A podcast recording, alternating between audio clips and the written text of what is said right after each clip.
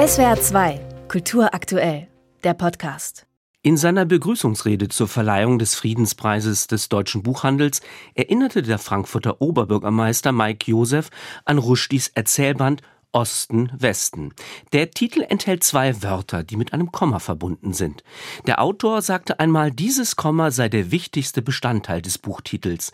Mir scheint nämlich, erklärte Rushdie, dieses Komma bin ich. Tatsächlich tritt der Schriftsteller, der noch vor 14 Monaten einen Mordanschlag auf einer Lesung überlebt und noch heute unter den Folgen des Attentats zu leiden hat, als Vermittler jener kulturellen, politischen und religiösen Welten auf, die sich oft feindlich gegenüberstehen.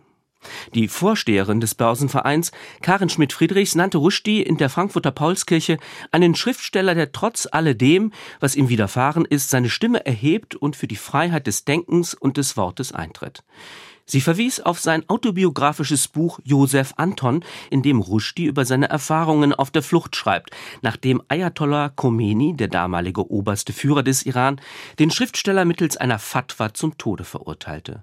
Josef Anton war der Deckname, den sich Rushdie nach der Aufforderung der Polizei für sein Leben in der Anonymität ausgesucht hatte. Ein Name, der auf seine Lieblingsschriftsteller Joseph Conrad und Anton Tschechow verwies. In einer gewitzten Laudatio beschrieb Daniel Kehlmann seinen Schriftstellerfreund Rushdie als nahezu prophetisch. Was immer in der gärenden Substanz des Weltgeistes geschehe, er nehme es vor uns anderen wahr. Killmann nannte Rushdie einen der großen Erzähler der Literaturgeschichte und den würdigsten Träger dieser Ehrung, den es überhaupt hätte geben können, da der Friedenspreis immer auch eine humanistische Größe auszeichne. Während der Buchmesse, die ganz unter dem Eindruck des Pogroms der Hamas in Israel und dem Krieg im Nahen Osten stand, wurde viel gestritten. Schon die Eröffnungsrede des slowenischen Philosophen Slavoj Žižek führte zu Tumulten, nachdem er nicht nur ein Analyseverbot bezüglich des Nahostkonflikts beklagt, sondern auch noch den SS-Mann Reinhard Heydrich zitiert hatte. Der hessische Antisemitismusbeauftragte Uwe Becker und andere Politiker verließen zeitweilig den Saal, kamen aber zurück, um gegen einen relativierenden Vergleich der Hamas-Taten mit der israelischen Politik lautstark zu protestieren.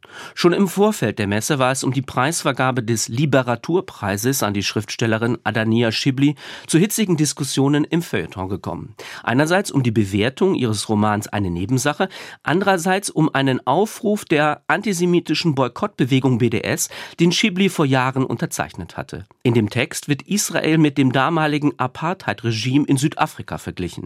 Persönlich wollte sich Schibli nicht dazu äußern. Die Preisvergabe wurde verschoben in den Messehallen wurde heftig über diese Entscheidung debattiert. Der Auftritt des Friedenspreisträgers Salman Rushdie war dann ein versöhnlicher Messeabschluss. Frieden, sagte der Schriftsteller, will mir im Augenblick wie ein dem Rauch der Opiumpfeife entsprungenes Hirngespinst vorkommen. In seiner jetzt schon historischen Dankesrede setzte er sich auf literarisch humorvolle und auch politisch ernste Weise für dieses Hirngespinst ein. Im Zentrum seiner Gedanken stand dabei die Meinungsfreiheit, die er von links und rechts gleichermaßen unter Druck gesetzt sieht.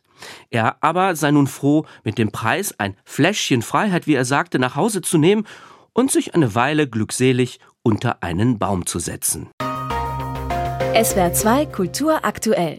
Überall, wo es Podcasts gibt.